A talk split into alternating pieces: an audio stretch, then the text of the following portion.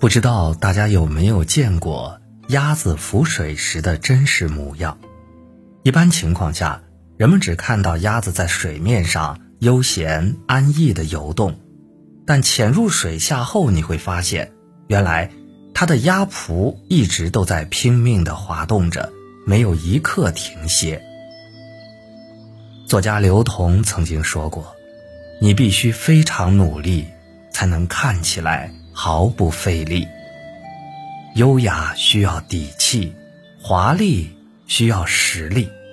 生活就像水中的鸭子，每一个光鲜亮丽的背后，都隐藏着你无法想象的坚持和拼搏。那些漫不经心的轻松与自在，不过都是短暂的错觉。唯有没日没夜的努力，才是生活的真谛。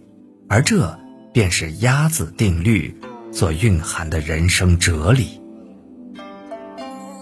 世上所有的牛逼，都是用苦逼换来的。记得以前看电影《霸王别姬》时，其中有一个桥段让我记忆深刻。从小在戏班长大的小豆子，每天都要面对高难度的训练，教他唱戏的老师极为严格。常常因为一句台词就把学徒们打得鲜血直流。有一次，小豆子和同伴因难以忍受这样的生活，偷偷跑了出来。但是在逃跑的路上，他们却意外遇见了当时最厉害的名角儿。看着那万人空巷的震撼场面，同伴痛哭流涕地感叹道：“他们怎么成的角儿啊？”得挨多少打呀？或许是名角的光芒唤起了内心的坚持与热爱。从那天起，小豆子便暗下决心，选择重回戏班，刻苦练习。很多年后，吃尽苦头的小豆子摇身一变，成为了京城第一名角程蝶衣。当他站在戏台上。享受着万人拥簇的无限风光时，只有他自己知道，这一路走来到底经历了多少艰辛与坎坷，又倾注了多少血与汗。这就像戏班的老师所说的：“要想人前显贵，必定人后受罪。”鲜花与掌声，从来都只因努力而来。那些你所羡慕的生活背后，必定有一段不为人知的辛酸历程。曾几何时，中国首富李嘉诚从十六岁起就在茶馆里跑堂，每天天不亮就要开门，直到午夜都没有休息。如今相声界的翘楚郭德纲，年轻时曾在商场橱窗里给路人表演才艺。篮球之王科比见过凌晨四点的洛杉矶，孔雀公主杨丽萍连续二十年都没有吃过主食。正如柴静在《看见》里所写，每个轻松的笑容背后，都是一个曾经咬紧牙关的灵魂。所以，请你永远记得，越想被人羡慕，就越是不怕辛苦。只有极致的拼搏，才能配得上极致的风景。哪有什么开挂的人生，不过都是厚积薄发。美国艺术家安迪·沃霍尔曾有这样的预言：当今世界借助互联网的传播力量，每个人都有可能在十五分钟内就名声大噪。小米创始人雷军也曾说过。站在风口浪尖，猪都能飞起来。是啊，当横空出世的网红博主李佳琦月入六位数时，当闻名全球的视频博主李子柒被央视点名表彰时，很多人不禁会产生一种错觉，好像只有在时代机会的推动助澜下，成功总是那么的唾手可得。可很多时候，我们不得不扪心自问：把别人成功的因素全部归结于运气，难道不是人们在给自己的失败找借口吗？多年前，曾在一本书籍中看过这样一则记载：在非洲草原上有一种尖毛草，在最初六个月的光阴里，它几乎是草原上最矮的草，人们甚至无法用肉眼观察到它的生长。但半年过后，经过一场大雨的浇灌，大片的尖毛草就像被施了魔法一样，每天都在疯狂的生长。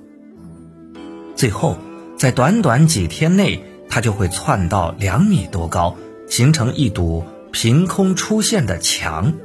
整个过程无比震撼。后来，经科学家研究发现，原来尖毛草早已用了整整六个月的时间。去扎根土壤，他不动声色地为自己积蓄力量，只等待一场大雨的降临。而大多数人，往往只见证了它疯狂生长的过程，至于它如何扎根于土壤，如何抵抗住风雨侵袭，却一概不知。很喜欢哈佛学霸詹青云的一句话。使唐僧成为唐僧的不是经书，而是取经的那条路。行走在人世间，哪有什么捷径可言？就像这暗中使劲的尖毛草，当你刨开泥土时，你会明白，平步青云终是侥幸，厚积薄发方是人间正道。所谓的成功和奇迹，追根溯源。不过是脚踏实地的努力，朋友，你走过的路终将会照亮你前行的路。不知道大家有没有这样的感受？自从微信有了计步功能之后，身边愿意走路的人就逐渐变多了，有时连自己都不自觉的想多走两步。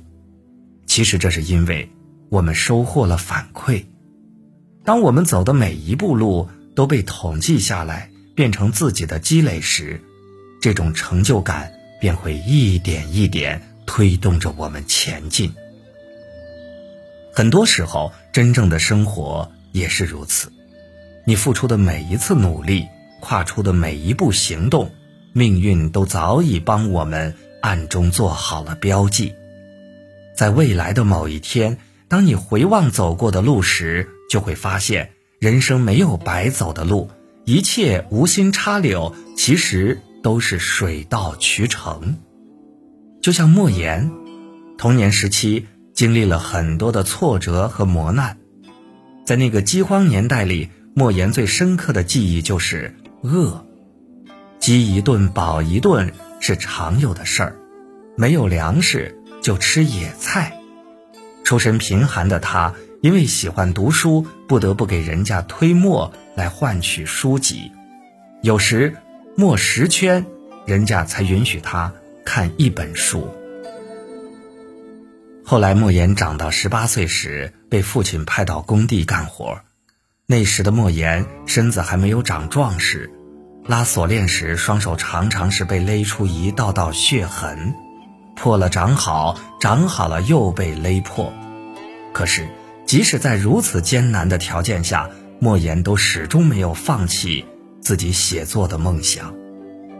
而这些少年时代所遭受的苦难，最终都化作了他笔下不朽的文学作品。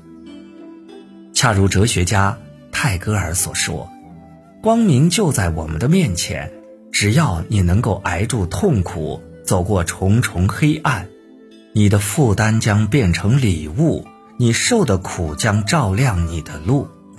终有一天，你会发现，那些吃过的苦、受过的累，都将成为夜空中最亮的星，指引你成为更优秀的人。